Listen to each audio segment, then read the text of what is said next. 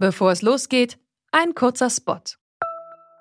Bald starten ja wieder die Grand Tours mit viel sportlichem Ehrgeiz, medialer Berichterstattung und leider auch mit schlimmen Stürzen. Die Teilnehmenden sind hoffentlich gut abgesichert, denn im schlimmsten Fall müssen sie ihre Karrieren beenden, weil der Sturz es unmöglich macht, weiterhin zu fahren. Aber nicht nur im Sport, auch in jedem anderen Beruf kann eine Berufsunfähigkeitsversicherung sinnvoll sein. Der digitale Versicherungsmanager Clark kann euch helfen, die richtige Versicherung zu finden und schlägt euch passende Versicherungen vor. Und wenn ihr euch die Clark App holt und zwei eurer bestehenden Versicherungen hochladet, dann schenkt euch Clark mit dem Code Antritt34 einen 30 Euro Shopping-Gutschein. Den Link findet ihr in den Show Notes.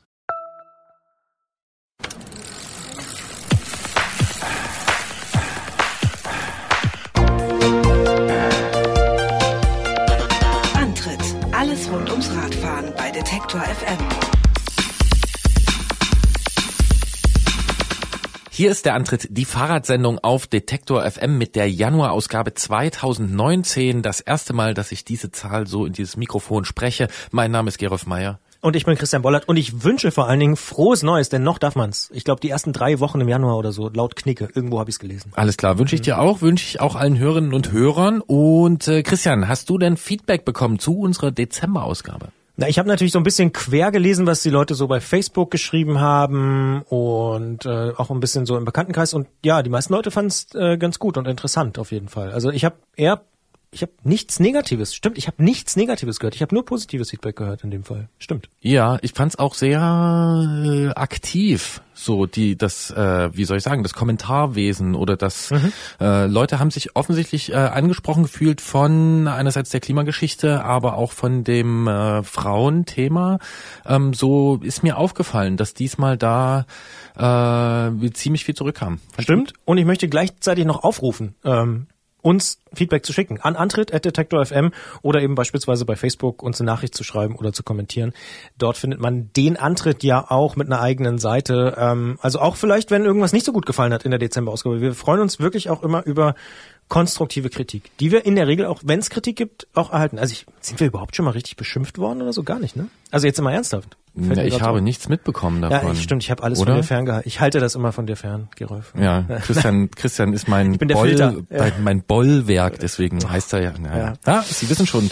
Ähm, aber äh, nochmal so äh, nebenbei, ähm, hast du dir irgendwas vorgenommen für dieses Jahr? Mm, nö, ich nehme mir immer vor, nichts äh, vorzunehmen. Und hat es geklappt? Ja. Ja, das ist das Coole dran, wenn man sich sowas, ja, okay. ja, das ist eigentlich ne, das ist eine gute Idee. Ja. Äh, tatsächlich äh, habe ich gerade so ein kleines Heimwerkerprojekt, hat gar nichts mit Fahrradfahren zu tun, aber äh, ich bewege mich gerade so ein bisschen äh, auf neuem Terrain sozusagen. Mhm. Neuer Fußboden. Nee, ein Schrank von meiner Oma. Ah, der wird saniert. Ja, der wird ah, renoviert, Das ist der, oder? der hier schon. Ja, ah, ich habe ja. gesehen, wo er zwischengepackt war. Mhm. Okay, Ja, alles ja, klar. Ja, ja, ja, ja. viel Erfolg. Danke, danke. Hast du dir denn was vorgenommen für 2019? Äh, warte, lass mich raten. Nachtzüge äh, raussuchen, die es doch noch gibt. Gibt ja kaum noch welche in Deutschland. Ja, doch, es gibt äh, erfreulicherweise immer mehr. Ähm, aber erst seitdem es die Deutsche Bahn nicht mehr macht. Ja. Also es gibt weniger, als es vorher gab, aber die wenigen, die übernommen wurden, die werden jetzt auch so langsam ausgebaut. Ähm, das finde ich natürlich prinzipiell grundsätzlich gut. Ähm, ja, fahrradseitig habe ich mir zwei Sachen vorgenommen. Ja. Und zwar, erstens, Äh, ich möchte ins Kosovo zu Ostern. Ich muss, also ja. Wie kommst du dahin? Wird einfach Zeit. Naja, das ist, da bastel ich gerade dran rum, aber das ist ähm, Nachtzug. Ja, so das wird so eine Kombination. Wir, wir werden sehen. Ich Okay. möchte das gern schaffen und ich möchte ein Tandem sanieren. das ist Nummer zwei. Mhm. Was heißt sanieren, renovieren? Also Lack ab und neu lackieren? Oder wie, Ja, es muss umgebaut werden. Das Ah. braucht äh, ein anderes Muss Bremssystem muss und eine Muffe ran.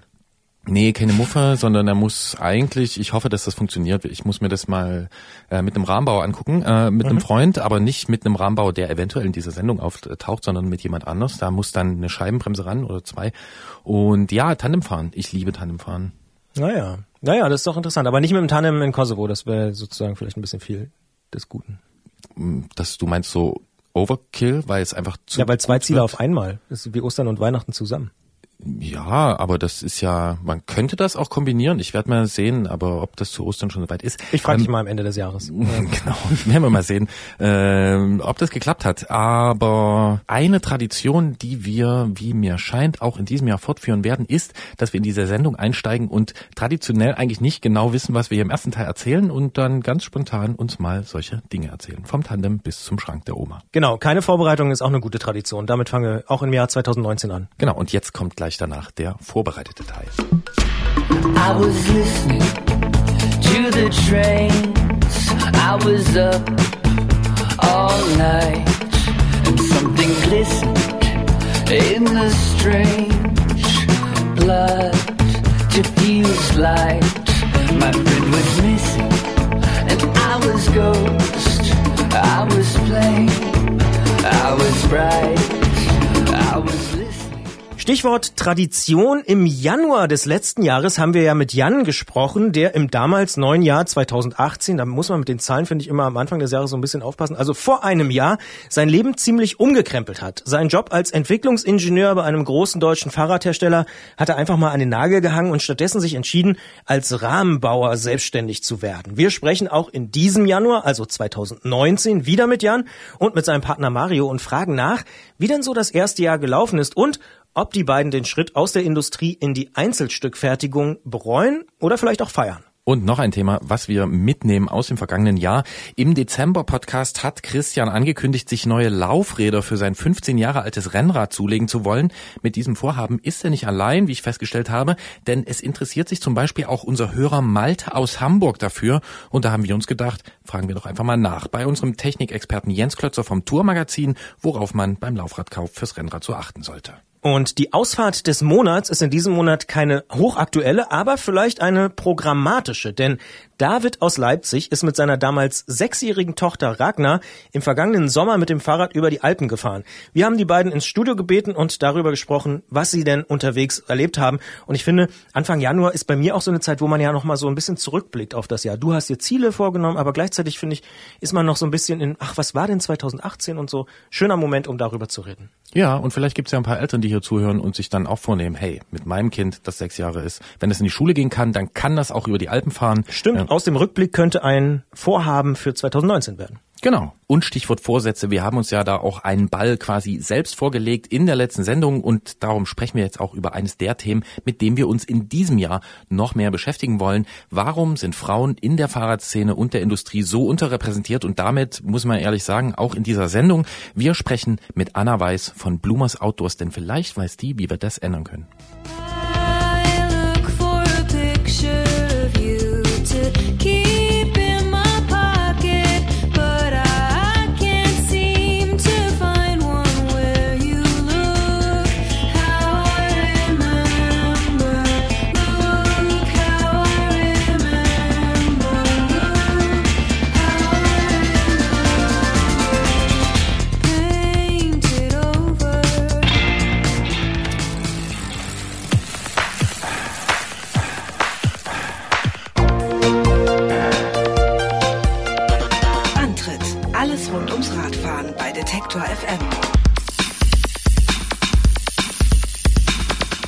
Wenn wir für diesen Podcast nach Themen und Ansprechpartnern suchen, stoßen wir mehrheitlich auf Männer. Auch wenn man sich auf Fahrradevents umschaut, sind Frauen eher in der Unterzahl, meistens jedenfalls.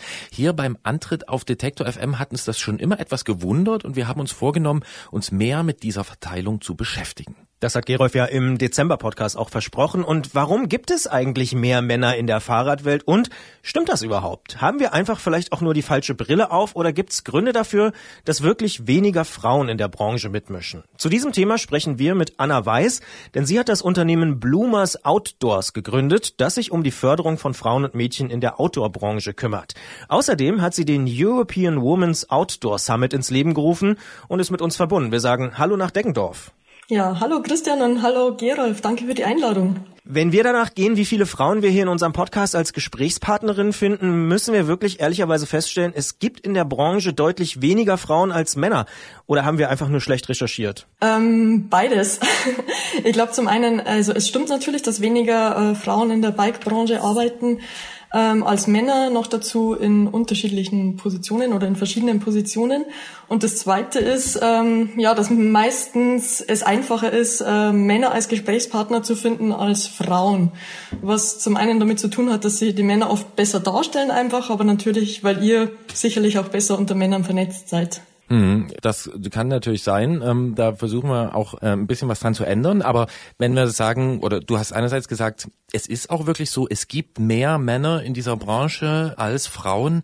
Ähm, warum ist das so? Hast du eine Erklärung dafür? Also wenn wir jetzt über die Bike-Branche reden, ist es sicher so. Das ist zum einen, äh, wenn wir jetzt über Mountainbike reden, bestimmt so, weil diese ganzen Firmen, die gegründet worden sind, größtenteils von Männern gegründet worden sind. Ähm, eben, es sind diese Netzwerke, es ist ein, das Fahrrad ist ein technisches Produkt. Das heißt, ähm, alleine in der Produktentwicklung sind nicht so viele Frauen involviert. Die meisten Frauen, ähm, die jetzt in der Bike-Branche arbeiten, findet man sicher im Marketing oder in den PR-Abteilungen. Also weniger in den, ähm, ich sag mal, in den Führungspositionen. Es gibt natürlich Ausnahmen, aber generell eher weniger. Jetzt sagt man ja auch oft, dass solche Unterschiede schon im Kindesalter anfangen. Also würdest du sagen oder kannst du das äh, bestätigen, dass Jungen und Mädchen anders ans Radfahren rangeführt werden? Liegen da vielleicht auch schon Probleme? Also ich kann es selber jetzt persönlich nicht bestätigen, weil ich noch keine Kinder habe. Generell ist es aber so, dass man schon feststellen kann, dass die Erziehung oder das soziale Umfeld da natürlich einen riesen Einfluss hat, was jetzt natürlich nicht nur aufs Fahrrad bezogen gilt, sondern generell äh, Sport. Also Jungen und Mädchen fangen Sport an, aber es gibt ähm, einfach Studien, die beweisen, dass Mädchen und Frauen, junge Frauen vor allem in der Pubertät wieder damit aufhören und einfach von der ganzen Erziehung her. Also Jungs werden zum Tollen, zum sich auspowern ermutigt, ähm, so toll, probiert es. Und bei Mädchen, das ist eigentlich ein Hauptproblem, das ich identifiziert habe, äh, wird immer der Satz mitgeschickt, sei vorsichtig, tu dir nicht weh, bist du dir sicher, dass du das kannst? Also das ist immer so eine Fragestellung. Und da wären wir Frauen sicherlich ähm, sehr beeinflusst davon. In unserem ganzen Leben, nicht nur im Sport. Ja, und wenn wir jetzt mal über das ähm, Kinder- oder Jugendalter hinausgehen, dann ist ja auch oft so, dass gerade bei Technikthemen so mitschwingt, das wäre eher was für äh, Männer und äh, Frauen ging es eher um andere Aspekte im Sport. Du hast ja eben auch schon gesagt, so die Entwickler, das sind eher die Männer und die äh, Frauen, die machen dann das Marketing. Kennst du diese grundsätzliche Haltung, dass man sagt, so Technik, nee, da interessieren sich Frauen eigentlich gar nicht für und ähm, was sagst du dazu? Absolut und da gibt's ja, wie gesagt, da gibt's sehr viele Studien äh, dazu, die das beweisen, einfach, dass die Vorbilder da auch fehlen. Also das fängt eben im Kindesalter an. Ich weiß nicht, ob ihr Kinder habt, aber geht mal einfach ähm, in ein Kaufhaus und schaut mal, was sind die also das ist ja mittlerweile total ähm, gegendert, sagt man, also aufgeteilt nach Jungspielzeug und Mädchenspielzeug. Ähm, Jungs bekommen sehr viel öfter ähm, Geschenke, die was mit Technik zu tun haben. Mädchen, das ist äh, quasi mehrheitlich einfach Prinzessin und so. Und das ist jetzt nicht ähm, allein in der Bike-Branche ein Problem, sondern das haben ja pff, IT, die IT-Branche genauso. Also dass äh, quasi zu wenige Frauen da sind, dass zu wenige Vorbilder da sind, die die Mädchen wirklich ermutigen, hey, du kannst es auch. Also das ist eigentlich äh, gängig in allen technischen Branchen. Jetzt sprichst du auch das Thema Vorbilder schon an. Jetzt gibt's aber auch Leute, die sagen, na ja, äh, dann ist es eben so, dann ist Radfahren und äh, von mir aus auch die ganze Fahrradbranche eben eine Männerdomäne. Äh, das bleibt jetzt auch so und äh, warum muss man daran was ändern? Die Frage ist, warum nicht? ähm, wir bekommen diese Frage oft gestellt und es ist einfach so, dass, ähm, dass Frauen oder dass Menschen überhaupt extrem äh, profitieren von diesen Vorteilen, die der Outdoor-Sport bietet. Also das ist zum einen natürlich dieses persönliche Wachstum, äh, dass man Selbstbewusstsein bekommt, dass man sich mehr zutraut, dass man gesünder lebt, dieses mentale Wohlbefinden.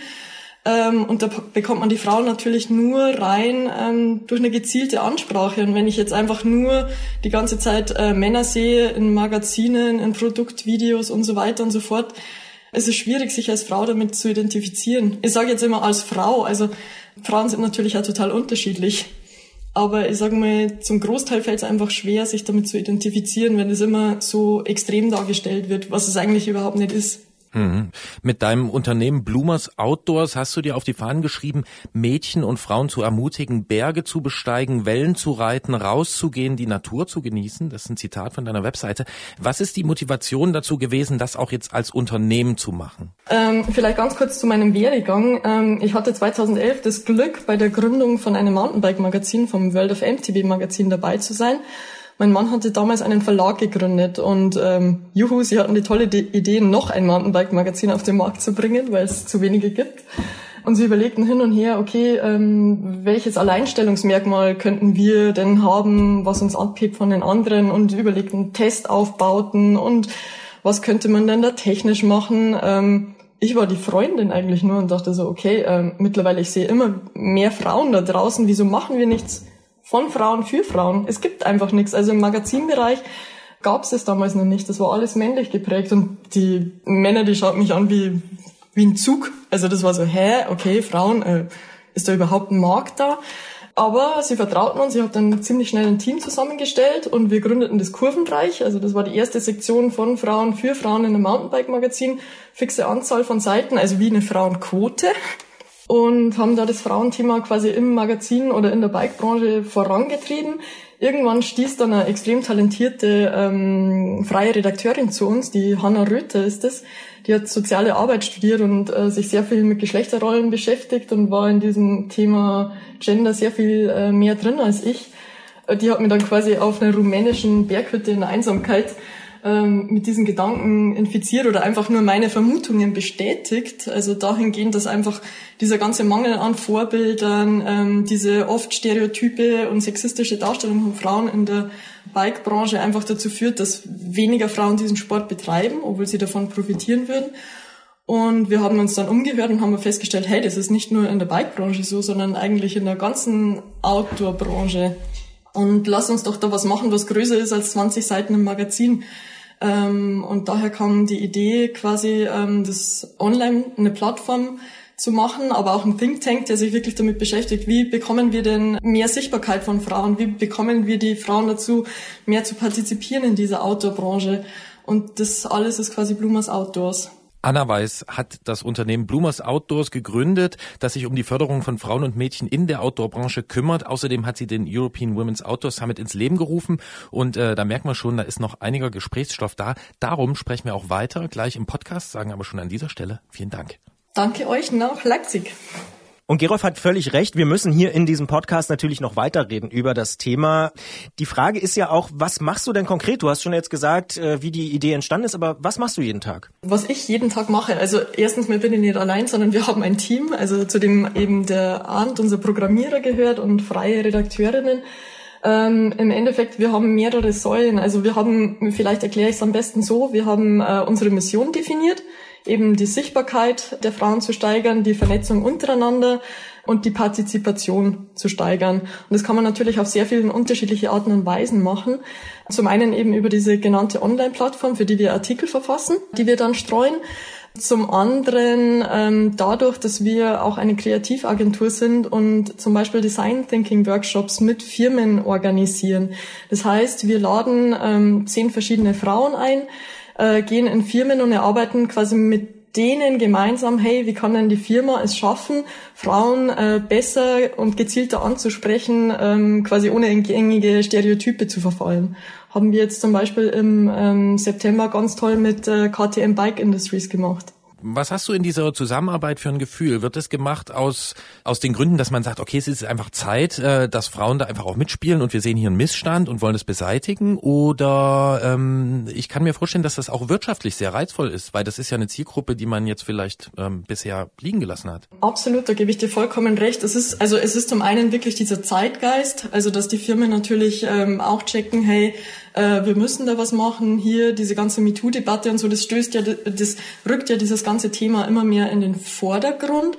Und zum Zweiten ist es genau wie du sagst, ähm, das ist auch das an und für sich ein Riesenargument, um die Firmen zu überzeugen, einfach zu sagen, hey, da ist eine riesige, unentdeckte Zielgruppe für euch. Bis jetzt fischt ihr einfach in diesem roten Ozean, in dem alle fischen. Ihr sprecht immer dieselben Leute an. Das ist irgendwann gesättigt. Das ist einfach ein mega Verdrängungswettbewerb.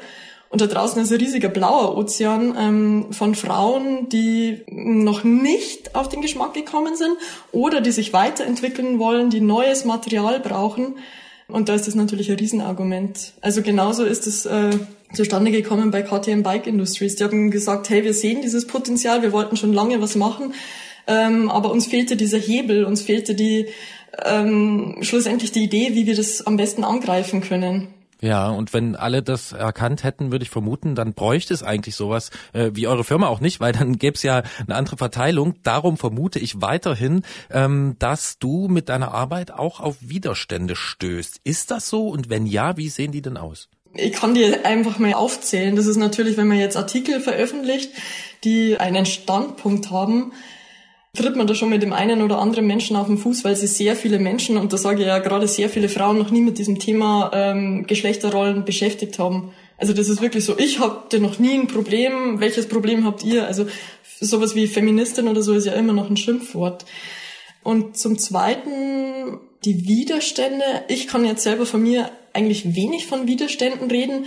Es ist eher so, dass man ähm, persönliche Widerstände auch immer wieder überwinden muss, quasi rauszugehen und aktiv auf die Firmen, auf die Menschen zuzugehen. Es ist gar nicht so einfach, die zu überzeugen. Aber an uns für sich in der Meinungsäußerung oder so haben wir zum Glück ähm, irgendwie sämtliche Möglichkeiten mit Social Media, mit Blogs und so weiter und so fort und natürlich auch mit diesem Netzwerk. Jetzt gibt es ja ähm, gerade unter Männern, und ich will mich da auch gar nicht ausnehmen, oft so diesen ersten Reflex, ach, warum müssen wir uns denn jetzt mit dem Thema auch noch beschäftigen? Ist das nicht schon vorbei und äh, wie, wie sieht das aus? Aber ich finde, wenn man mal so die Perspektive ändert und sagt, Mensch, Gerolf, Fahrradfahren wäre auch für dich voll cool, weil du kommst da, du kannst da deine Personality besser zur Geltung bringen und die Farbe passt auch voll gut zu dir, das Blau würde dir voll gut stehen und du kannst auch gut abnehmen. Ich finde, wenn man mal das wechselt, dann, dann merkt man, dass es dann doch eben zwei unterschiedliche Standards oft gibt und ich finde, wenn man viele Produkte anguckt, äh, dann sieht das auch immer noch so aus, auch gerade Namen für Fahrräder für Frauen und so. Nervt dich das manchmal, dass da das Bewusstsein und vielleicht auch das Verständnis auf der anderen Seite nicht da ist? Das nervt definitiv. Also das ist auch was, was ich während meiner Zeit beim World of MTB Magazin, was mich so genervt hat, einfach diese Produktentwicklung, wo quasi eben, oh, okay, es könnte äh, eine Zielgruppe Frau da sein, äh, wir machen das jetzt mal so, wie wir das denken ohne ähm, diese Zielgruppe mit einzubeziehen. Also das passiert im Männerbereich äh, oft genauso wenig, aber bei den Frauen ist einfach verheerend, weil die Männer einfach oft eine Vorstellung haben, so Frauen brauchen äh, Sicherheit. Das ist das aller, allerwichtigste und das kommt oft, halt oft daher, dass ähm, die Männer selber Freundinnen haben, mit denen sie irgendwie Rad fahren, die Männer geben Vollgas, nehmen manchmal einfach keine Rücksicht die Frau ist vielleicht langsamer, vorsichtiger und daher kommt dieses, äh, ja, die, das muss alles total sicher sein. Das sind haarsträubende, wirklich Produkte rausgekommen teilweise. Also gerade diese Ladies Bikes, man kann sich einfach nicht äh, weiterentwickeln mit denen, weil die Bremsen so schlecht waren, weil die Geometrie so schlecht war, weil ähm, und das ist einfach das, was mich wirklich, wirklich nervt, dass einfach ähm, nicht mit dem Kunden oder mit der Kundin entwickelt wird. Das ist ja aber auch was, was wir ähm, ja auch zum Beispiel bei Fahrradmedien sehen, ne? dass wir ähm, wenn wir schauen, wie viel, wie da so die Verteilung ist in den Redaktionen, da sieht's ja auch nicht, äh, ja, sieht's einfach nicht gut aus und das ist definitiv nicht die Verteilung, die wir hier normalerweise haben. Wie sieht's denn aus mit diesem Thema in den Medien? Hast du da das Gefühl, dass man da sensibler für wird, dass man erkennt, dass da was aufzuholen gibt oder ähm, ist da noch? Nein, da ist jede Menge Arbeit zu tun. Und zwar dahingehend, wenn man, also man kann das natürlich aus unterschiedlichen Gesichtspunkten betrachten. Das erste ist einfach mal, hey, die Anzahl der Frauen, die gezeigt werden. Dann, wenn Frauen Artikel schreiben, welche Artikel schreiben sie denn? Und was einfach dieses größte Problem ist in meinen Augen, ist, ähm, dass diese Expertenrollen, die haben immer Männer inne oder zumeist Männer inne. Also Frauen dürfen dann schreiben über Frauenfragen, also eben genauso wie ich die Expertin jetzt bin für Frauenfragen, dürfen die Frauen darüber schreiben. Aber ähm, man hat halt selten Meteorologinnen drin oder Ingenieurinnen oder äh, Werkstoffprüferinnen und das ist ein Riesenproblem, weil wir quasi die Experten, also wenn ich dich jetzt frage, hey, Experte, wen hast du, welches Bild hast du im Kopf? Das ist einfach immer ein Mann. Und wir trauen uns nichts zu. Also das ist einfach ein Riesenthema in diesem Bereich, dass die Frauen quasi sich immer hinterfragen und nochmal hinterfragen. Also da gibt's jede Menge Forschung dazu. Da gibt's auch ein, also zu diesem äh, quasi Frauen setzen sich immer in Bezug zu ihrer Umwelt. Also die fragen immer, bin ich? Während Männer sagen, ich bin. Also dieses typische, ich kann diese Stelle nicht fahren, der Berg ist scheiße und äh, ich habe nicht die richtige Reifengröße. Das ist so typisch Männer und ich weiß das, weil ich, ich guide lange genug und bin auch im Bundeslehrteam des Deutschen Alpenvereins. Und Frauen sind sofort so, oh, meine Skills sind nicht gut genug, ich bin keine gut genug Fahrerin. Und das bedingt sie irgendwie alles so gegenseitig. Und Eben, es gibt jede Menge Forschung zu dem Thema. Es gibt einen Begriff dazu, das nennt sich dieses Confidence Gap. Ich weiß nicht, ob ihr das schon mal gehört habt. Das haben zwei amerikanische Journalistinnen geprägt, die festgestellt haben, die wirklich mit äh, sämtlichen äh, Top-Führungskräften, äh, weiblichen Führungskräften Interviews geführt haben und die immer festgestellt haben, ja, das gibt's ja nicht. Also die haben so viel erreicht und äh, sind immer noch nicht selbstbewusst genug. Also die stellen sich immer noch so in Frage, zweifeln und ähm, aufgrund dieser Recherche haben die ähm, die Theorie einfach aufgestellt, dass ähm, Selbstbewusstsein genauso wichtig ist wie Kompetenz. Und die Frauen stellen sich halt auch nicht als Experten raus. Das ist halt das zweite Problem. Man kann es den Medien oft gar nicht irgendwie ankreiden das muss ich tatsächlich aus eigener Erfahrung auch sagen. Das finde ich einen interessanten Aspekt, dass wir versuchen ja auch wirklich oft Frauen ähm, anzufragen und häufig hören wir von Frauen, hm, ob ich wirklich was zu dem Thema sagen kann, weiß ich nicht so genau, da bin ich nicht so ein Experte. Und Männer sagen immer, ja, was, Thema, egal, ich kann auf jeden Fall, ich bin ein wahnsinniger Experte. Also da gilt es auch so ein bisschen vielleicht tatsächlich Mut zu schöpfen, oder? Ja, auf jeden Fall. Also die Frauen zu stärken wirklich und sagen, doch, ich glaube, dass du das kannst, ich will dich da drin haben und vor allem, ich will eine andere Sichtweise haben. Also wie gesagt, im Zuge dieser Recherche dieser beiden amerikanischen Journalistinnen gab es einige Experimente, zum Beispiel ähm, zum Thema Bewerbungen. Frauen, wenn er äh, quasi ähm, Bewerbungsanforderungen äh, lesen, so, okay, okay, okay, scheiße, ich kann, ich habe da nicht 100 Prozent, ich kann mich da nicht bewerben. Genauso bei Beförderungen und bei Männern, also es wurde wirklich bewiesen, dass wenn so ungefähr 60 Prozent erfüllt sind, hey, ich bin der Beste für den Job, ich brauche das unbedingt. Und das ist, wie gesagt, das ist einfach ähm, viel Erziehung, viel Umgang miteinander. Und ähm, ich kann nur raten, eben ermutigt die Frauen, also geht an Frauen ran, sagt, doch, wir wollen deine Sichtweise hören. Da ist noch ein weiter Weg zu gehen, aber da kann, ich bin ganz sicher, dass die Frauen da an sich selber arbeiten müssen. Also geht mir genauso und ich habe jetzt viel äh, mit Öffentlichkeit zu tun. Ähm, aber ihr könnt natürlich so als Medien äh, eine ganz wichtige Rolle spielen. Und jetzt sehen wir ja auch, dass wir auch in der Zeit, die wir für dieses Gespräch eingeplant haben, die wir haben, äh, weil das Studio hier belegt ist, gar nicht äh, zu Rande kommen. Wir haben über das andere Thema, den European Women's Outdoor Summit, äh, noch gar nicht gesprochen. Und da würde ich jetzt einfach vorschlagen, weil Christian jetzt ja auch hier raus muss, das machen wir einfach beim nächsten Mal und äh, greifen das nochmal auf, ähm, was du dort machst. Und jetzt sagen wir bis hierhin erstmal vielen Dank fürs Gespräch und viel Erfolg. Und vielen Dank für diese ja, interessanten Einsichten. Herzlichen Dank euch für die Einladung.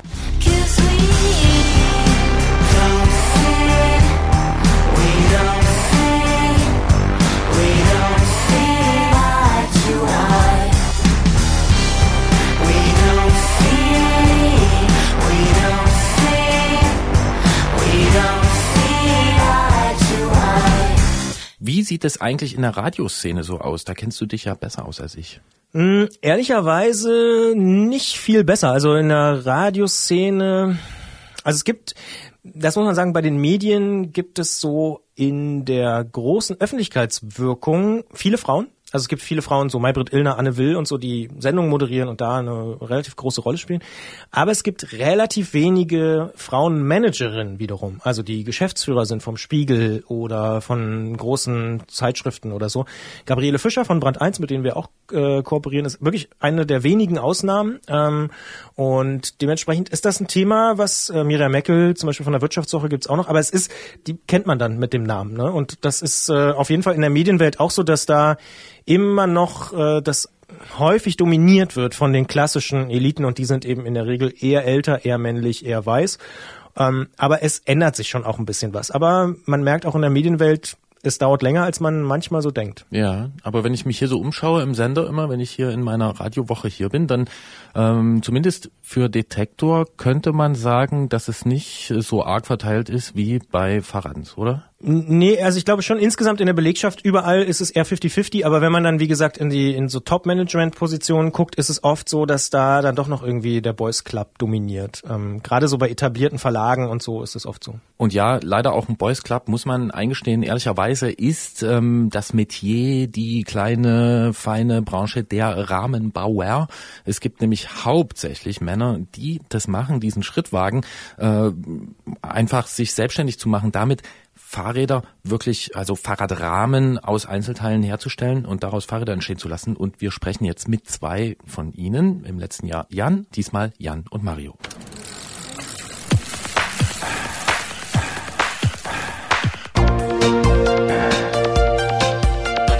Antritt, alles rund ums Radfahren bei Detektor FM.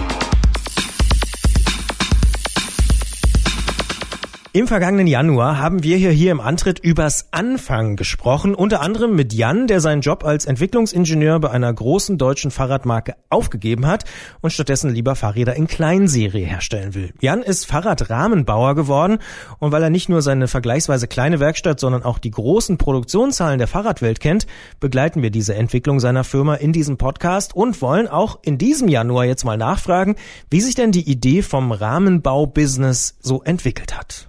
Dass Jan und sein Geschäftspartner Mario in der Zwischenzeit ihre Werkstatt quasi gegenüber des Detektor FM Studios eingerichtet haben, ist ein Zufall, mit dem wir vor einem Jahr noch gar nicht gerechnet haben. Kein Zufall ist, dass Jan diesmal nicht allein im Studio ist, sondern Mario gleich mitgebracht hat.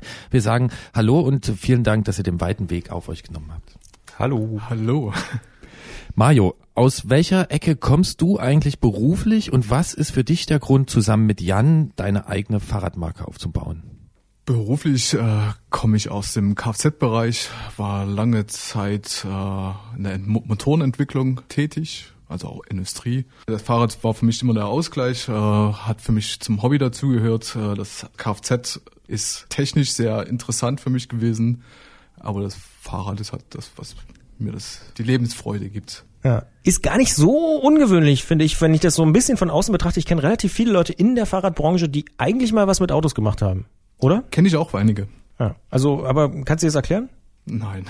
ist Zufall. Oder ist Zufall. hat mit Rädern zu tun, oder? so? Die Industrie ist sehr verwandt. Die Mechanik, die äh, ist essentiell. Also die, man hat dieselben Teile, dieselben Voraussetzungen, dass es im Kfz-Bereich ein Stück tiefer geht. Beim Fahrrad ist eine andere Sache. Nun hast du ja genauso wie Jan gewechselt aus dem großen industriellen Bereich. Kannst du so ganz kurz auf den Punkt bringen, warum, also wo das Fahrrad attraktiver ist für dich? Mit dem Fahrrad bin ich schon lange verbunden und es hat mich schon lange interessiert oder herumgetrieben, was in dem Fahrradbereich zu machen und äh, auf eigenem Bein zu stehen und äh, selber was mit den Händen zu machen, äh, hat mich schon immer gereizt. Also warum nicht das, was mir Freude macht, äh, beruflich weiterführen?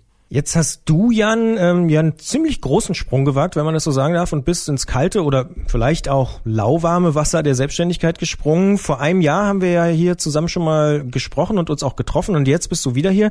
Welche Hoffnungen und Erwartungen haben sich denn in diesen letzten zwölf Monaten bei dir erfüllt oder was hat vielleicht auch nicht so gut geklappt? Also Erwartung gab es ja gar nicht so richtig irgendwie. Wir wussten gar nicht, worauf wir uns einlassen. Wir haben ja, sind diesen Weg ja im Prinzip tatsächlich komplett parallel gleich gegangen. Ich habe ein bisschen eher meinen Job hingeschmissen als Mario, aber wir haben zeitgleich gemeinsam dieses ganze Ding begonnen, Werkstattsuche und alles, was dazugehört. Und so richtig konkrete Vorstellungen gab es ja gar nicht. Wir wussten, wir wollen das machen. Wir wussten, was es heißt, so eine Rahmenbauwerkstatt aufzubauen. Investitionen, habe ich, glaube ich, im letzten Interview gesagt, auch irgendwie schon mal bei so einem kleinen Rahmenbaukurs ähm, geschnuppert. Das heißt, irgendwie da hatte man eigentlich ein relativ konkretes Bild, wie das auszusehen hat. Aber ja, das alles selbst umzusetzen und selbst der Akteur in der Werkstatt zu sein, das ist natürlich jetzt neu und spannend und super schön. Klingt äh, ziemlich gut schon mal, so wie du das sagst. Was ist denn gerade der aktuelle Stand in der Entwicklung eurer Marke und eures Geschäfts? Wo steht ihr gerade? Ja, wir haben äh, die Werkstatt aufgebaut, eingerichtet, haben jetzt so langsam die ersten Räder gebaut äh, mit Lackierung und ähm, ja, versuchen uns gerade jetzt am, am Markt zu etablieren. Also das wird jetzt so langsam losgehen, dass wir eine Website äh, erstellen oder die ist in Erstellung werden Vereine für verschiedene Veranstaltungen machen, um uns auf uns aufmerksam zu machen. Ja, das ist gerade so der aktuelle Stand, dass wir halt wirklich schon ein paar Sachen vorproduziert haben und jetzt so langsam an die Promotion-Sachen gehen. Gibt es irgendwas, was euch in den letzten Monaten vielleicht am meisten überrascht hat oder womit ihr am wenigsten gerechnet habt vielleicht? Große Überraschung gab es eigentlich keine irgendwie. Also es ist kein überraschender Riesenandrang da irgendwie. Klar, wir fangen halt irgendwie gerade an, probieren uns aus, der Freundes- und Bekanntenkreis bekommt unsere Räder unter den Arsch, ob sie wollen oder nicht irgendwie. Die Dinger müssen halt irgendwie in Leipzig rumfahren, damit wir gesehen werden. Nö, tatsächlich klingt unaufgeregt, aber keine Überraschung irgendwie. Keine Überraschung, also man hat Sachen, die man angeht, die funktionieren nicht immer gleich beim ersten Mal, aber da muss man halt dranbleiben und ähm, dran arbeiten. Also auch so Steuerberater und so, es macht alles Spaß und ist super. Ja, zum Glück haben wir den ja. ja, genau, heißt, zum Glück haben wir den, ja. Also, Möglichst, also halt sehr wenig damit beschäftigen. Ist halt trotzdem immer noch so ein paar Stunden im Monat sind es trotzdem noch. Aber ja, eben, das sind halt, das stimmt schon, irgendwie Überraschung, ne? In der ersten Überlegung denkt man, okay, man steht in der Werkstatt und macht acht Stunden oder zehn Stunden nichts anderes, als die Pfeile und die Flex und was auch immer zu schwingen. Aber ganz, ganz, ganz viel passiert auch ringsrum wenn man versucht, Marketing irgendwie online präsent sein möchte, wenn man, ja genau, Steuerberatung, wie gerade im Vorfeld, bevor wir die Werkstatt bezogen haben, war eigentlich ein halbes Jahr nur Bürokratie. Gründerzuschuss, Förderanträge, Businessplan. Auf zur Bank. ja. Nee, zur Bank tatsächlich nicht, aber auch Versicherungen und äh, die ganzen anderen Geschichten. Doch, Bank schon, wir haben ein Geschäftskonto eröffnen das war auch so eine relativ spannende Sache, weil es auch nicht beim ersten Mal geklappt hat. Aber ist okay. Und jetzt wirkt ihr so entspannt, was das anbelangt. Heißt das, ihr habt das auch in dieser Form erwartet, dass das also so ungefähr ein halbes Jahr vor allen Dingen sowas, ich würde es mal als Papierkrieg bezeichnen, sowas war? Erwartet nicht ganz, aber wir haben uns halt äh, keine Termine gesteckt in dem Sinne, wo wir an die Öffentlichkeit gehen und uns damit auch nicht so den Druck aufgebaut, weil wir nicht genau wussten, wo es, äh, wann, wie was passiert und wo es die, die Rückschläge geben könnte.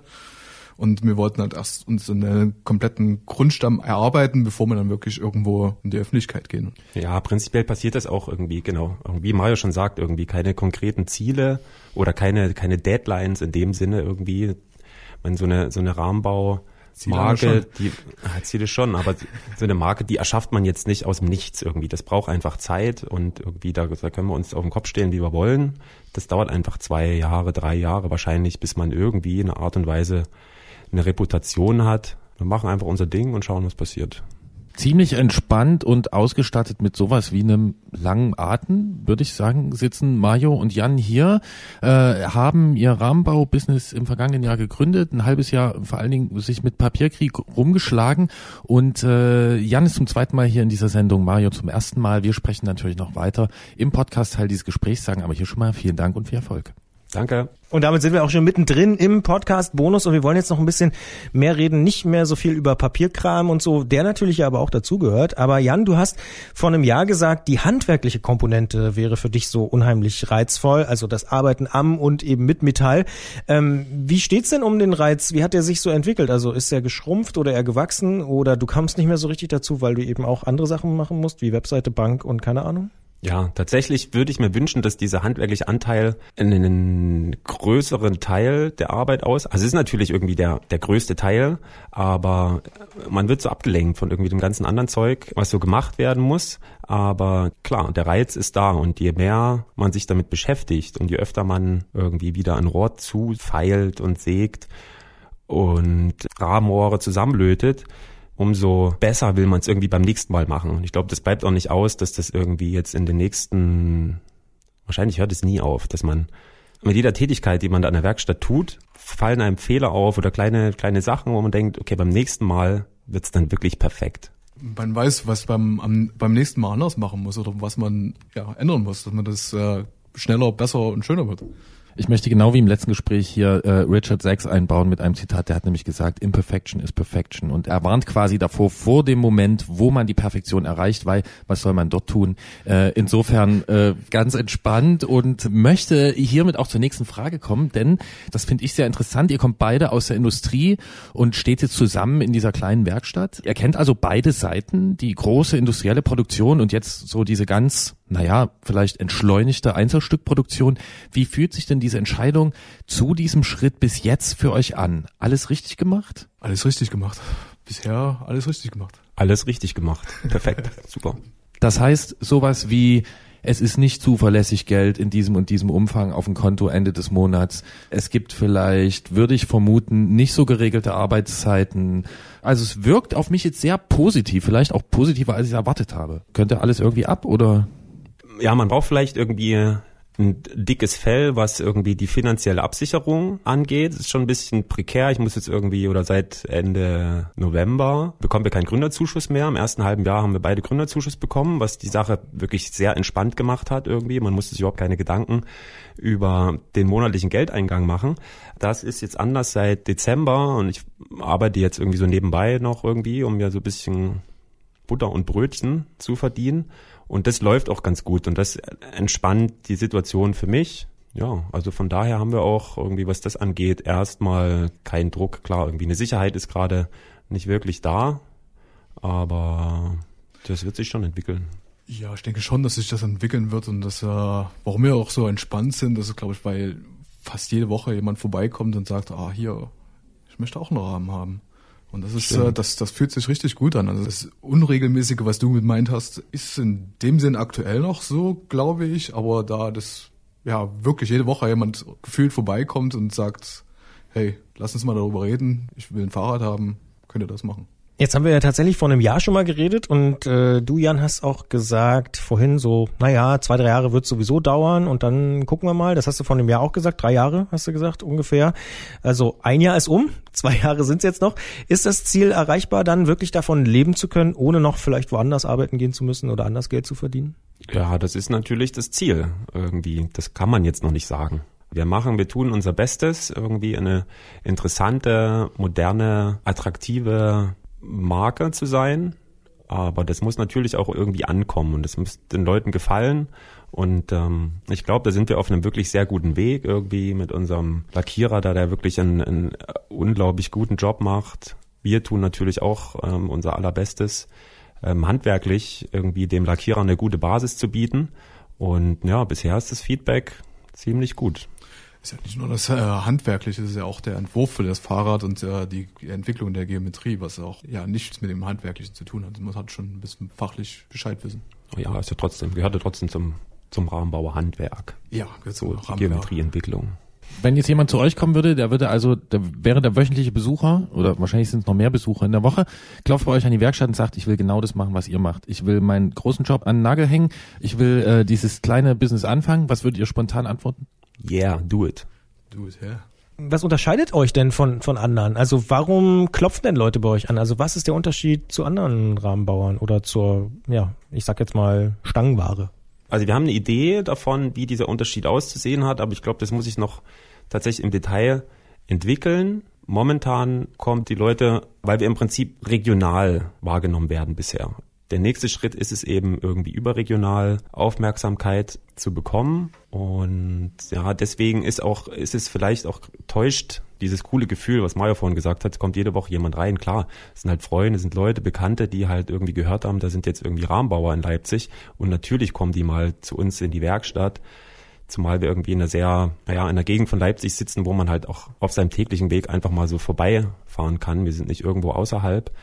Also es kann sein, dass es gerade noch so ein bisschen täuscht, wie interessant wir für die Fahrradwelt sind, aber das wird sich, denke ich, so in den nächsten, im nächsten halben Jahr oder so, in, in einem Jahr wissen wir, wie wir irgendwie deutschlandweit, europaweit wahrgenommen werden. Jetzt habt ihr schon angesprochen, ähm, dass äh, immer mal Leute vorbeikommen und ihr das ziemlich cool findet und euch das ja offensichtlich auch motiviert. Gibt es so einen Moment, wo ihr sagen würdet, das war aber der coolste Moment äh, in den vergangenen zwölf Monaten? War das der Förderbescheid für das äh, Gründerstipendium für die ersten Monate? Oder gibt es irgendwie so einen Moment? Oder dann doch einer der ersten Besucher oder so? Ich habe einen, sag, sag mal deinen. Also meiner war, glaube ich, der, der erste fertig lackierte Rahmen war so für mich so ein, so ein Highlight, wo ich... Wie sieht der aus? Wie der, wie der aussah, ich habe mich einfach gefreut und war über happy. Also hat äh, Spaß gemacht. Also war wie aufgeregt und äh, kann ich jetzt so nicht beschreiben. und mein Moment war, als wir, das ist gar nicht so lange her, eine kleine Fahrtausfahrt gemacht haben. Wir waren sieben Leute und drei dieser sieben Leute sind auf Louis Bikes gefahren. Wow. Und damit haben wir auch gesagt, wie die Marke eigentlich heißt. Das haben wir bis jetzt noch nicht gesagt. Louis Cycles. Wie kommt es eigentlich zu diesem Namen? Louis? Oh, das wollen Bands immer nicht gefragt werden, wie der Name entstanden ist. ja, das ist aber bei uns ganz einfach. Das ist einfach mein Nachname. Wir machen das natürlich zu zweit irgendwie. Dann heißt es Louis Cycles. Ist ein bisschen, naja, ein Ungleichgewicht. Aber nur hier im Radio, weil ihr könnt unser Logo gar nicht sehen. Das ist nämlich ein Vogel und Mario heißt Vogel mit Nachnamen. Und damit schließt sich der Kreis. Ganz genau. Okay, jetzt wissen wir sogar, wo der Name herkommt und dann, äh, Christian hat euch gefragt nach dem schönsten Moment im vergangenen Jahr. Ich würde gerne noch wissen, gibt's denn irgendwas, wo ihr jetzt so, in, so als nahe oder mittleres Ziel drauf hinarbeitet, wo ihr sagt, darauf freuen wir uns in diesem Jahr? Ja, Ja, Ja. Ja, wir haben gerade in der, in der Werkstatt noch zusammengesessen, bevor wir hergekommen sind und haben über den Termin unserer Eröffnungsfeier gesprochen. Und das steht noch nicht ganz fest. Ziel ist es, das ähm, Ende Februar zu machen wahrscheinlich, im Rahmen einer anderen tollen oder an einem Wochenende, wo auch eine andere tolle Cyclocross-Veranstaltung in Leipzig stattfindet. Das wäre jetzt unser Ziel. Mal wir schauen. sind, wir sind auf dem besten Weg dahin. Es sind einige Sachen vorzubereiten und äh, ja, wir lassen uns halt nicht stressen. Wir schauen, wie es funktioniert und äh, möchten halt einige Voraussetzungen erfüllen und deswegen lassen wir uns da nicht stressen. Jan und Mario haben ihre Industriejobs gekündigt und ein Rahmenbau-Business gegründet. Wir haben mal nachgefragt nach einem Jahr, wie es denn um die junge Firma Louis Cycles so steht mit dem Vogel und wünschen viel Erfolg in diesem Jahr und sagen vor allen Dingen vielen Dank für den Besuch. Danke, dass wir hier sein durften. Danke. Danke euch. in jungles and the measure of limited release. I blub out at my earliest convenience tea. Hey, the satin nights are dog shit. The creme de la creme of feet. Of course we're fucking relevant. It's solid and it's sweet. Oh no. Oh no. Oh no. They got the experts in. Oh no. Mir liegt dieses Thema Rahmenbau ja ziemlich nahe. Ähm, ich habe mich da auch schon, naja, ausgiebig mit beschäftigt. Äh, ist das eigentlich was, was man so von außen nachvollziehen kann oder ist das für dich totaler Nerd-Talk? Es ist schon ziemlich nerdig, würde ich sagen. also, Danke. auf jeden Fall. Aber hier spricht natürlich auch jemand mit dir, der sich eben nicht mit Muffen und äh, Vorbau und Rahmengrößen und so tagtäglich beschäftigt und auch irgendwie jetzt nicht so ein Rieseninteresse daran hat. Also es ist wirklich ein Thema, wo ich auch sage, da passe ich vielleicht gar nicht so ins Klischee, um mal auch so zu, ne, also da bin ich jemand, der als Mann sagt, äh, ich will eigentlich nur aus Spaß Fahrrad fahren und Schrauben ist nicht so meins. Ähm, aber ich bin ja auch zum Beispiel jemand, der lange nicht wusste, was ist ein Laufrad. Also der den Begriff irgendwie, was soll denn das sein? Also ich dachte immer, das ist für Kinder, die da drauf sitzen und dann hier durch die Gegend rollern oder so. Ähm, und dann musste ich erst lernen, dass das sozusagen der Fachbegriff ist. Äh, Ist zwar schon ein paar Jährchen her, aber am Anfang dachte ich, hey, was soll denn das? Was ist denn? Das Wort ergibt doch erstmal überhaupt für den Laien gar, keinen Sinn. Warum soll es ein Laufrad sein? Also ne, ist irgendwie Hochrad, Laufrad, also ich weiß nicht. Aber ich habe natürlich gelernt mittlerweile und äh, auch durch dich und äh, viele andere Kollegen, äh, was ein Laufrad ist und äh, will ja auch neue. Ich will ja selber. Ich brauche ein Laufrad. Jetzt weiß ich auch, was ich brauche eigentlich. Ja. Genau, und darüber sprechen wir mit Jens und äh, ich muss natürlich noch sagen, was mich daran so interessiert an diesem Thema Rahmenbau ist vielleicht gar nicht mal so dieses äh, wirklich technische, handwerkliche und wir müssen jetzt Schweiß hier und schrauben, Löten. sondern es ist halt doch sehr, sehr kreativ. Ne? Und viele äh, technische Lösungen, die wir heute am Markt sehen, da, die haben ihren Anfang genommen in so kleinen, verrückten Werkstätten, wo Leute einfach irgendwie sich was gedacht haben, so, das mache ich jetzt anders und das gibt's noch nicht.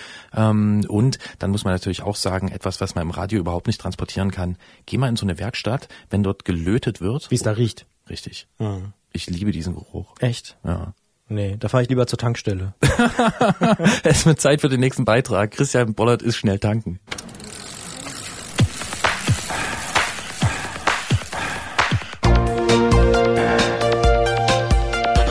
Antritt. Alles rund ums Radfahren bei Detektor FM. Wie wir in der Dezemberausgabe dieses Podcasts erfahren haben, möchte Christian neue Laufräder für sein Rennrad kaufen. Das ist ein 15 Jahre altes Modell und auch unser Hörer Malte ist in einer ähnlichen Situation und schreibt uns. Reicht ein mittelpreisiger Aluminium-Laufradsatz für 600 bis 700 Euro für engagierte Hobbysportler aus? Oder ist es auch hier schlauer, etwas tiefer in die Tasche zu greifen und sich einen Carbon-Laufradsatz für 1000 Euro oder mehr anzuschaffen, an dem man dann viele Jahre seine Freude hat? Wie weit liegen die Materialien auseinander und welches Hochprofil passt für welchen Radler? Diese Frage und diese Fragen geben wir weiter an Jens Klötzer vom Tourmagazin, der natürlich auch im Jahr 2019 unser Technikmann ist und unser Technikexperte. Klingeln bei Klötzer. Die Technikfrage beim Antritt auf Detektor FM.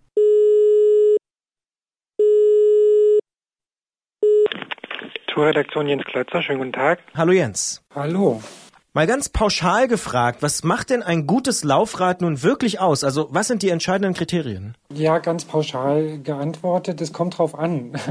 Also ein gutes Laufrad muss, muss natürlich zum Einsatzzweck passen. Und ähm, es gibt verschiedene Eigenschaften, die man dem Laufrad so zuschreibt. Also es muss natürlich irgendwie lange genug halten, es soll gut bremsen, wenn man noch mit Felgenbremsen unterwegs ist, ist es da ein wichtiges Thema. Ähm, es soll möglichst leicht sein, weil damit hat es auch echt einen, einen hohen Einfluss auf das Fahrverhalten.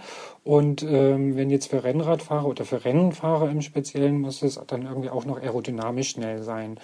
Ähm, und wie der Hörer auch schon gesagt hat, der Preis spielt auch noch eine Rolle.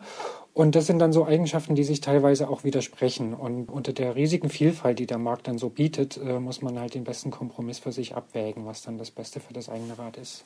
Jetzt haben wir erfahren, dass Christian die Laufräder für sein 15 Jahre altes Rennrad braucht. Ähm, ist es sinnvoll, dort nachzurüsten und was ist in dem Fall zu beachten? Ja, also sinnvoll ist es schon, weil so ein, so ein neuer Laufradsatz kann dann echt immer noch mal so eine richtige Verjüngungskurve so ein Rennrad sein optisch wie technisch äh, lässt sich da immer noch einiges rausholen. Bei einem 15 Jahre alten Rennrad gibt es zum Glück nicht so wahnsinnig viel zu beachten. Also ähm, er sollte auf jeden Fall darauf achten, dass die neuen Laufräder technisch in sein Rad passen.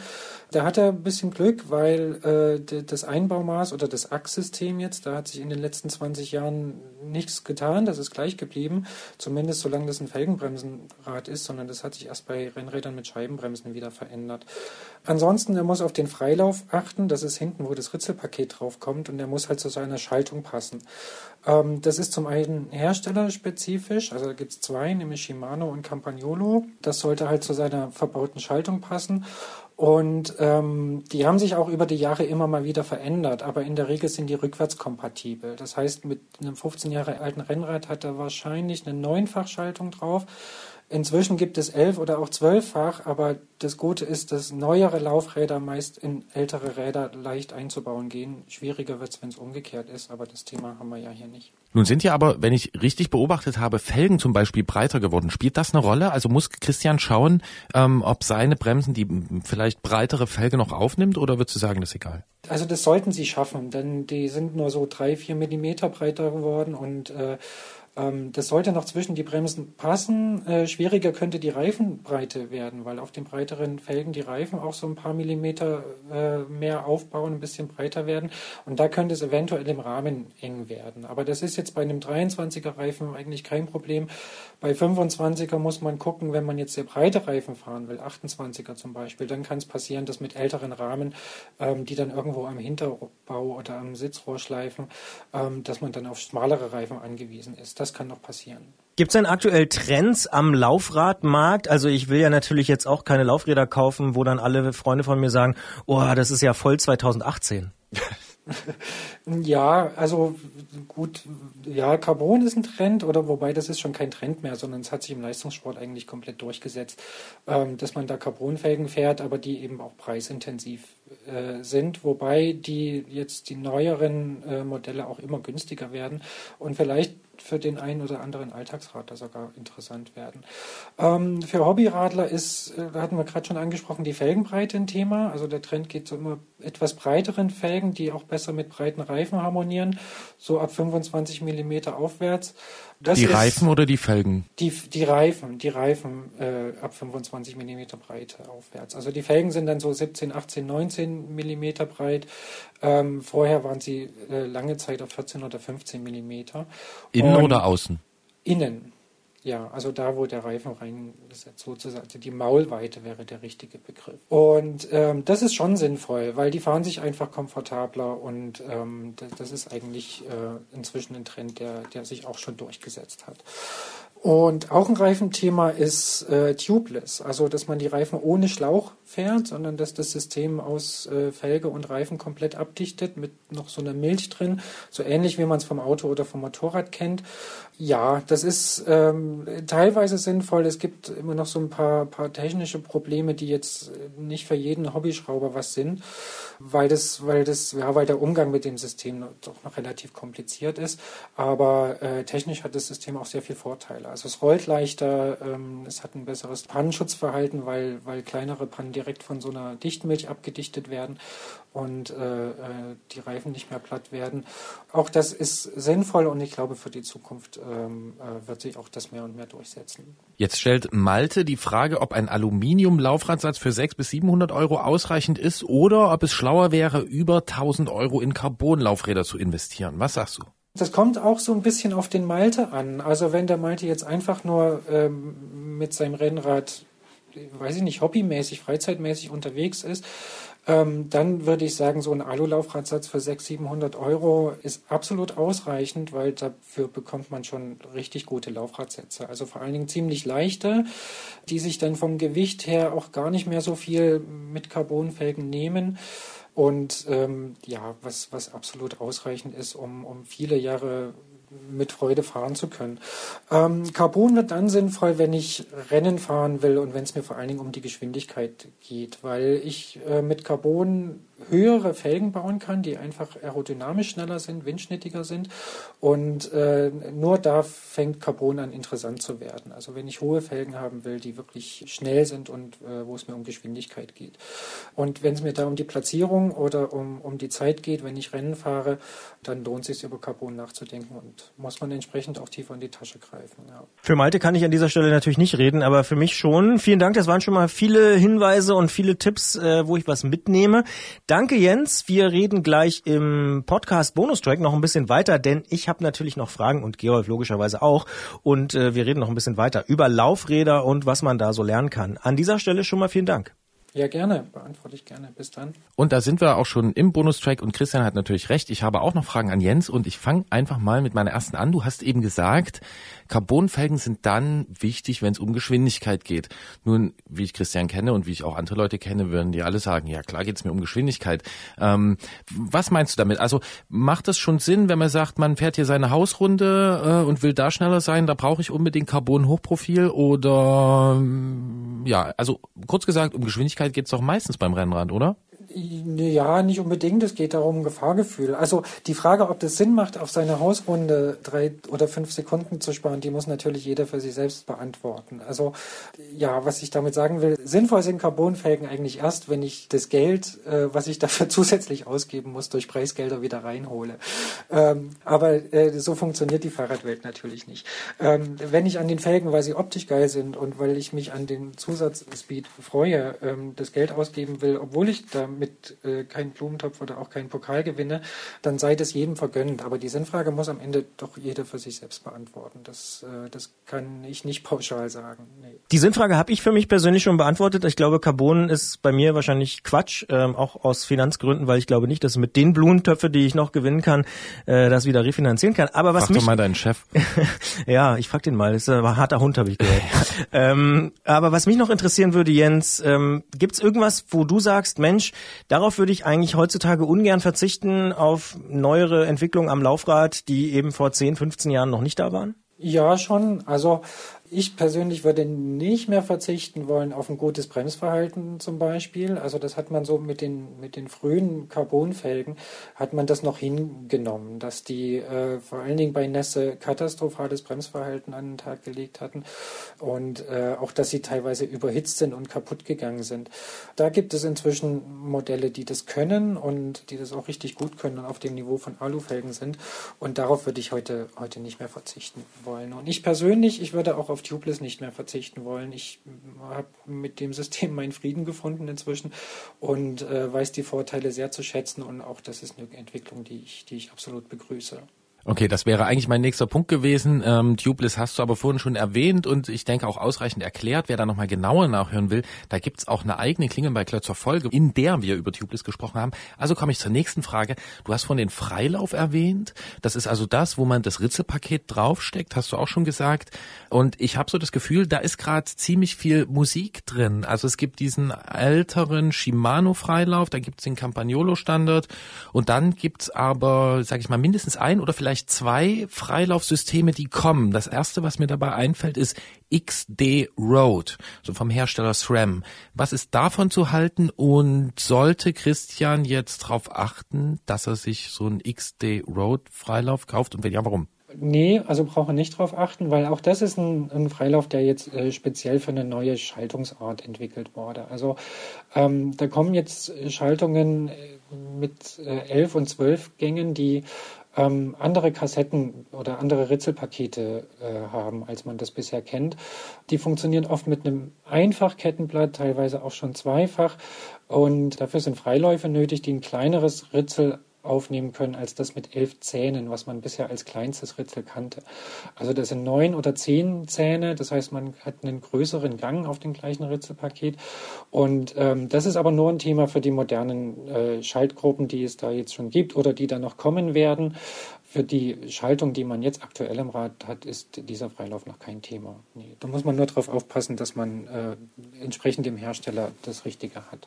Wo würdest du denn shoppen gehen? Also wo würdest du neue Laufräder kaufen oder wo kaufst du die? Ähm, äh, also es gibt unterschiedliche Wege. Bei Laufrädern finde ich es schwierig, die gebraucht zu kaufen, weil man äh, oft den nicht ansehen kann, wie viel sie schon gelaufen sind, wie viel daran rumgedreht wurde. Wenn die schon oft zentriert worden sind, dann ist es oft schwierig, die wieder rund zu kriegen. Und wie viel ist auf der Bremsfläche schon gebremst worden. Ich habe mir meine Laufräder in der Regel neu gekauft und ähm, ja, wo shoppt man die? Im Fahrradladen natürlich oder äh, online kann man das natürlich auch machen, weil man jetzt bei dem Laufrad jetzt nicht unbedingt äh, ja jetzt sowas äh, Probe fahren muss oder so. Ich glaube, da weiß man ungefähr, was man kauft, wenn es passt. Und dann kauft man die im Fahrradladen oder im entsprechenden Online-Zubehörhandel. Okay, dann sehe ich jetzt am Horizont gleich noch ein neues Thema aufblitzen, denn es gibt ja auch noch sowas wie die sogenannten Laufradbauer. Ne? Früher ja, wurde jeder ja. Laufradsatz eigentlich von Hand zusammengebaut, heute ist das nicht mehr so. Ähm, das würde jetzt aber den Rahmen sprengen. Christian guckt mich schon tadelnd an und deswegen möchte ich Christian jetzt zwei Fragen stellen. Erstens, Christian, bist du zufrieden mit dieser Beratung? Ja, an, bis äh, zu dieser Stelle habe ich äh, auf jeden Fall viel dazugelernt. Ich bin ja wirklich jemand, äh, das haben wir ganz am Anfang ja der Sendung schon besprochen, der auch erstmal lernen musste, was Laufräder überhaupt sind. Ja? Also dass das im Prinzip die ja, äh, Reifenaufnahme ist sozusagen, um es mal ganz äh, unspezifisch zu sagen. Das habe ich gelernt. Ich habe auch gelernt, dass es breitere Laufräder gibt und wahrscheinlich auch für mich äh, werden und dass ich in meinem konkreten Fall den Hersteller Shimano brauche, weil ich ein Shimano Schaltungssystem habe.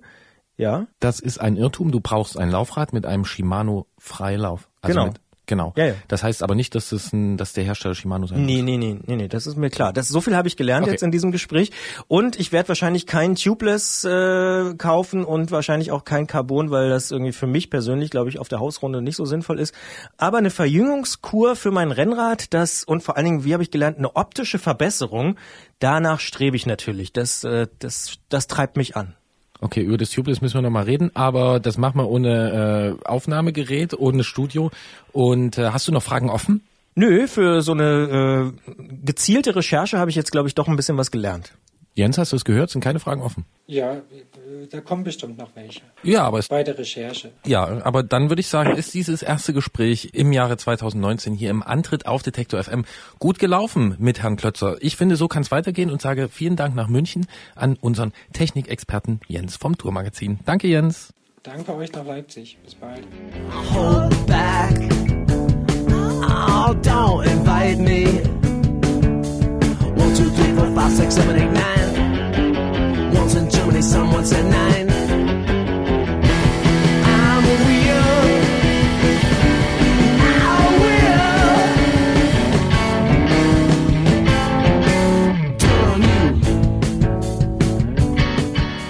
Okay, damit ist Christians Entscheidung, Christians Vorhaben für dieses Jahr erstmal, würde ich sagen, gut vorbereitet. Und jetzt kommen wir mal zu den wirklich wichtigen Dingen im Leben. Was soll das denn heißen? Ja, wie fahre ich zum Beispiel als sechsjähriges Kind mit dem Fahrrad über die Alpen? Mit dem Elefant. Wir werden sehen. Das geht nämlich.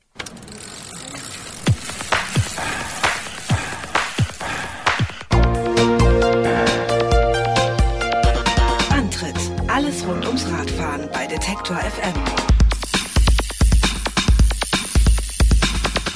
Der Antritt auf Detektor FM ist keine Einbahnstraße. Wir erzählen euch nicht nur vom Radfahren, wir hören auch gern zu. In unserer Serie Ausfahrt des Monats kommt in jeder Sendung ein Radfahrer oder eine Radfahrerin zu Wort und erzählt uns von ihrer Zeit auf dem Rad. Dabei ist es völlig egal, ob Reichweitenrekorde oder Kurzstreckenstories rauskommen. Nehmt uns einfach ein Stück mit.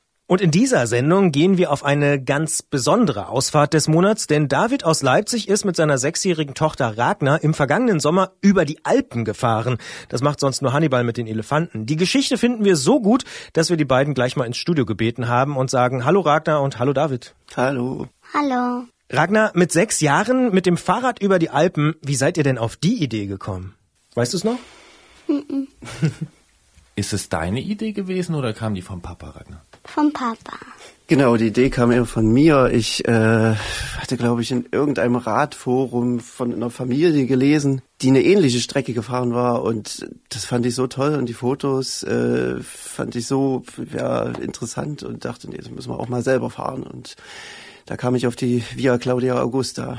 Von wo nach wo seid ihr da genau gefahren und wie lang habt ihr dafür gebraucht? Ähm, wir sind nicht ganz den originalen Streckenverlauf gefahren. Wir sind von Mittenwald in Deutschland bis Trento in Italien gefahren.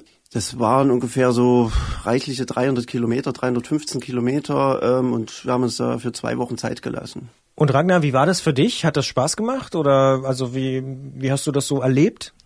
Es hat Spaß gemacht, aber es war auch manchmal anstrengend, Was war anstrengend? auf den Berg zu fahren. Warum war das anstrengend? Weiß ich. Komische Frage. Der Christian erkennt das nämlich selber, wie das ist, dass das anstrengend auf dem äh, Berg zu fahren. Was habt ihr denn für Fahrräder, dass sowas geht, dass ihr da über die Alpen fahrt? Das waren eigentlich, es sind eigentlich keine besonderen Fahrräder. Also ich habe ein ganz klassisches Trekkingrad äh, mit einer Kettenschaltung. Und Ragnar ist ja tatsächlich die Strecke mit einem, was war denn das, 18 Zoll Pucki gefahren. Also jetzt kein besonderes, ja, ausgefuchstes Rad. Und Ragnar, ich habe eine Frage ganz speziell für dich, denn ich habe nämlich vor unserem Gespräch hier mit einer Mama gesprochen und die hat mir gesagt, meine Kinder, die hätten auf so eine Tour vielleicht gar keine Lust. Aber du, du musst ja schon Lust drauf gehabt haben, oder? Mhm. Ja. Und kannst du sagen, was dir da so Lust drauf gemacht hat, was dir so Spaß macht daran? Das Fahrradfahren. Und was am Fahrradfahren? Also ich mag zum Beispiel schnell bergab fahren mit Kurven. Das finde ich richtig toll. Und wie ist das bei dir? Ich mag auch bergab fahren.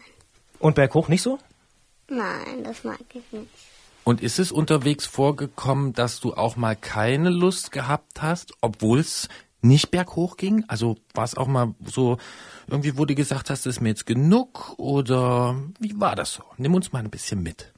Manchmal hat ich auch nicht so Lust drauf. Und was sind so die Momente, wo du sagst, das hat mir besonders viel Spaß gemacht? Kannst du dich daran noch erinnern? War es irgendwie eine Eispause oder mal eine lange Abfahrt oder? Ich habe mich immer gefreut, wenn wir Eis gegessen haben. Wie oft ist denn das vorgekommen? Weiß ich nicht mehr. Das ist schon sehr oft vorgekommen. Es gab auch einen Tag gab es, ich glaube, da haben wir uns nur von Eis ernährt. Es war sehr heiß und es war in Italien und ja, von daher war der Hunger nicht so groß und da hat uns ein Liter Wasser und ein großer Eisbecher gereicht. Also ganz viel Eis essen und mit dem Pucki und mit dem Trekkingrad über die Alpen, das haben David und Ragnar zusammen gemacht im vergangenen Sommer. Und wir merken es schon, da müssen wir noch mehr drüber sprechen. Das machen wir in der Podcast-Version dieses Gesprächs. Aber sagen schon mal hier ganz vielen Dank dafür.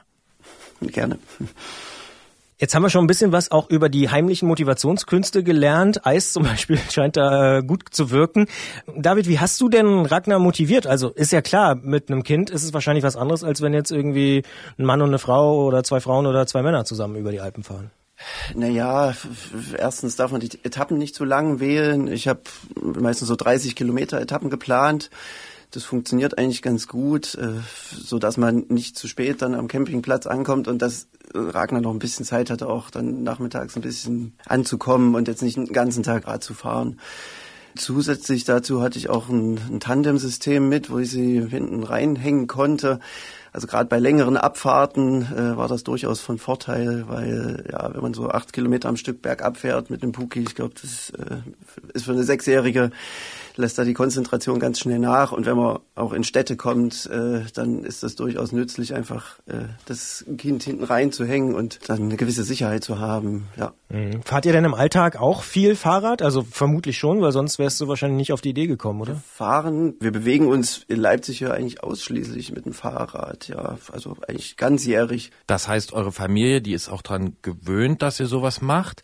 Als ihr gesagt habt, wir wollen zusammen über die Alpen fahren im Sommer, haben das alle gut gefunden oder hat da auch jemand gesagt, Mensch, das ist ein ganz schönes Ding, ob ihr das packt? Das hing aber so ein bisschen davon ab, wie, wie die, die, Urlaubsgestaltung desjenigen war, dem wir das erzählt haben. Also die meisten haben natürlich erstmal ein bisschen ungläubig geguckt, beziehungsweise konnten sich das vielleicht auch nicht vorstellen oder hatten dann so eine typische Passstraße vor Augen, wo ich eine Sechsjährige hochjagen möchte. Andere wiederum fanden das sehr interessant. Also das war immer abhängig von der eigenen Perspektive. Wie fanden es denn deine Freunde, Ragnar, dass du, äh, also als du wiedergekommen bist, hast du bestimmt auch Freunden davon erzählt, oder? Nein, Nein, das hast du nicht. Warst du nicht stolz, dass du es geschafft hast? doch, Aber hast keinen Freunden erzählt. nein. Okay. Ragnar, wo wir noch gar nicht drüber gesprochen haben, ist, wie ihr eigentlich geschlafen habt. Wie habt ihr das gemacht und gab es auch mal einen Tag, wo nicht so schönes Wetter war zum Radfahren? Wir haben auf einer Matratze mit einem Schlafsack geschlafen. Und dann in einem Zelt drin oder unter freiem Himmel? Im Zelt. Im Zelt. Und gab es auch mal so einen Tag mit schlechtem Wetter? Ja, Und was habt ihr da gemacht? wir haben uns untergestellt. Ah, und dann Spiele gespielt oder euch was erzählt oder sowas? Ja.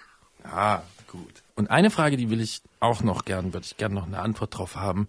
Das interessiert mich auch immer so. Habt ihr eigentlich Tiere gesehen unterwegs?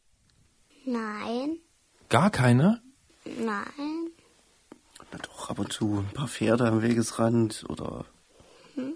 ja, jetzt keine besonderen Tiere, nee. Keine aber, Bären. Aber so, nee, also keine gefährlichen Tiere. Ja, ab und zu ein paar Mücken, aber das, äh, ja. das lässt sich im Sommer nicht vermeiden, ja.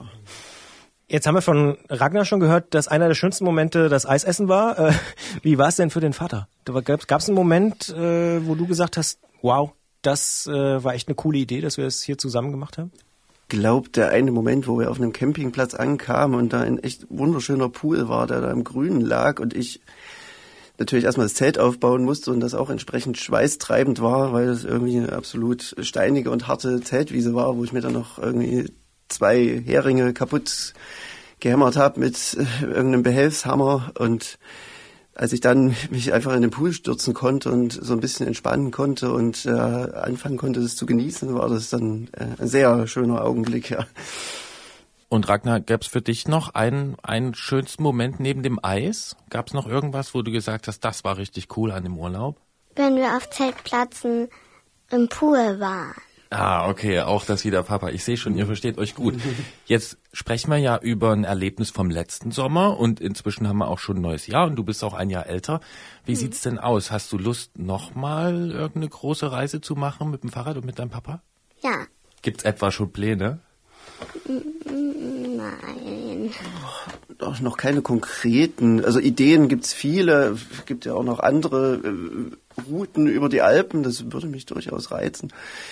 Gerne auch Skandinavien, Schweden, wir waren auch schon mal in Dänemark. Also bis jetzt äh, geistern irgendwie noch viele Ideen in meinem Kopf rum und äh, sowas richtig konkretisiert hat sich noch nicht. Und sind wir noch in der Entscheidungsfindung.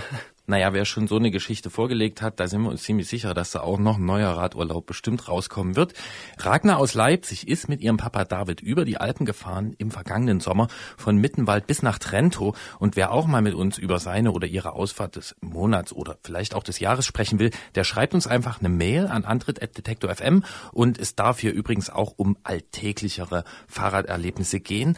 Eure Tour allerdings, die ist schon was sehr Besonderes und darum bedanken wir uns auch extra stark dafür, dass ihr uns davon berichtet habt und hier ins Studio gekommen seid. Vielen Dank und viel Spaß auf der nächsten Reise, wenn es die gibt. Bestimmt, wir bedanken uns auch. Tschüss. Tschüss. Tschüss. Und wer von der nächsten Reise vielleicht was mitbekommen will, der kann David auch auf Instagram folgen und auf Twitter. Da ist er nämlich der Speichenheld. Im Urlaub in Italien.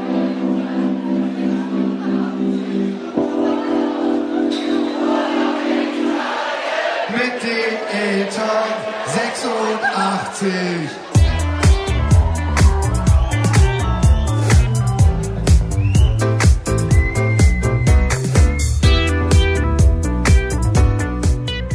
Wenn ich mal Kinder habe, Christian, sowas würde ich wirklich gern mal machen. Ja, das klingt auf jeden Fall nach einem Plan. Wenn man, wenn man es gut vorbereitet und dann, äh, wie David gesagt hat, äh, nicht zu lange Etappen fährt und Ja. so, kann das, glaube ich, echt äh, eine sehr, sehr gute Sache sein. Ja, man da muss bloß aufpassen, dass man kein Eislaufpapa wird wahrscheinlich. Wahrscheinlich. Das Kind muss, glaube ich, konsequent die Etappenlänge vorgeben und überhaupt erstmal sagen, ob es Lust drauf hat. Genau, genau, das glaube ich auch. Worauf hast du denn Lust äh, in diesem Monat noch? In diesem Monat, ähm, klar, das ist fast schon äh, eine Steilvorlage für mich, ist natürlich Cross ein großes Thema. Matsch, draußen fahren, deutsche Meisterschaften. Wer diesen Podcast sehr, sehr schnell hört, an diesem Wochenende in Kleinmachnow, einer der ja, Mekka-Großorte des deutschen Crosssports. Deutsche Meisterschaften im Cross dieses Wochenende, also direkt äh, Anfang Januar. Und wer sich noch ein bisschen länger gedulden will und noch, ich sag mal, noch eine, eine Nummer professioneller sehen will, der kann dann am 2. und 3. Februar das Ganze auch sehen in Bogense oder Bogense in Dänemark. Da ist nämlich die Weltmeisterschaft im Cyclocross oder eben im Cross 2019. Gibt's auch natürlich als Livestream zu sehen. Das ist also so mein Januar, Anfang Februar Highlight auf jeden Fall. Genau, und wer ähm, Radsport unterm Hallendach lieber will in diesem Monat, der kann zum Beispiel nach Bremen fahren zu den Six Days vom 10. bis 15. Januar sind die dort oder zu den Six Days Berlin vom 24. bis 29. Januar. Und wer nicht im Matsch zuschauen will und nicht unterm Hallendach, äh, sondern äh, wer im Schnee selbst fahren will oder zuschauen, der kann das überall dort tun, wo es weiß ist oder beim Snowbike Festival in Gstaad in der Schweiz vom 24. bis zum 27. Januar. Ja, herrlich. Kurz danach gibt's dann auch schon unsere neue Sendung, nämlich am 7. Februar um 20 Uhr, logischerweise auch wieder im Wordstream hier bei Detektor FM zu hören. Bis dahin erreicht ihr uns natürlich weiterhin unter antritt.detektor.fm, unserer Mailadresse, und könnt uns zum Beispiel Technikfragen stellen, Ausfahrt des Monats schicken, Lob, Kritik und auch alles andere nehmen wir an. Ja, und ich muss noch was loswerden. Es hat natürlich doch Kritik gegeben. Du hast mich mit der Frage vorhin ein bisschen überrumpelt. Entschuldigung. Ähm, wir bringen zu wenig Mountainbike-Inhalte. Wurde ich ermahnt, hat ein Hörer uns geschrieben und wahrscheinlich hat er auch recht oder ich denke, er hat recht. Und auch das werde ich mir für dieses Jahr hinter die Löffel schreiben. So soll es sein und ich würde sagen, wir sind raus für diese Ausgabe. Genau, Christian muss nach Kleinmachnow, das Mekka des deutschen Crosssports und zufällig sein Geburtsort. Und ich werde jetzt... Ah, Geburtsort nicht ganz, aber fast. Okay, dort ist er aufgewachsen und ich merke es bis jetzt. Wir sind raus und sagen viel Spaß im Januar. Ciao. Tschüss.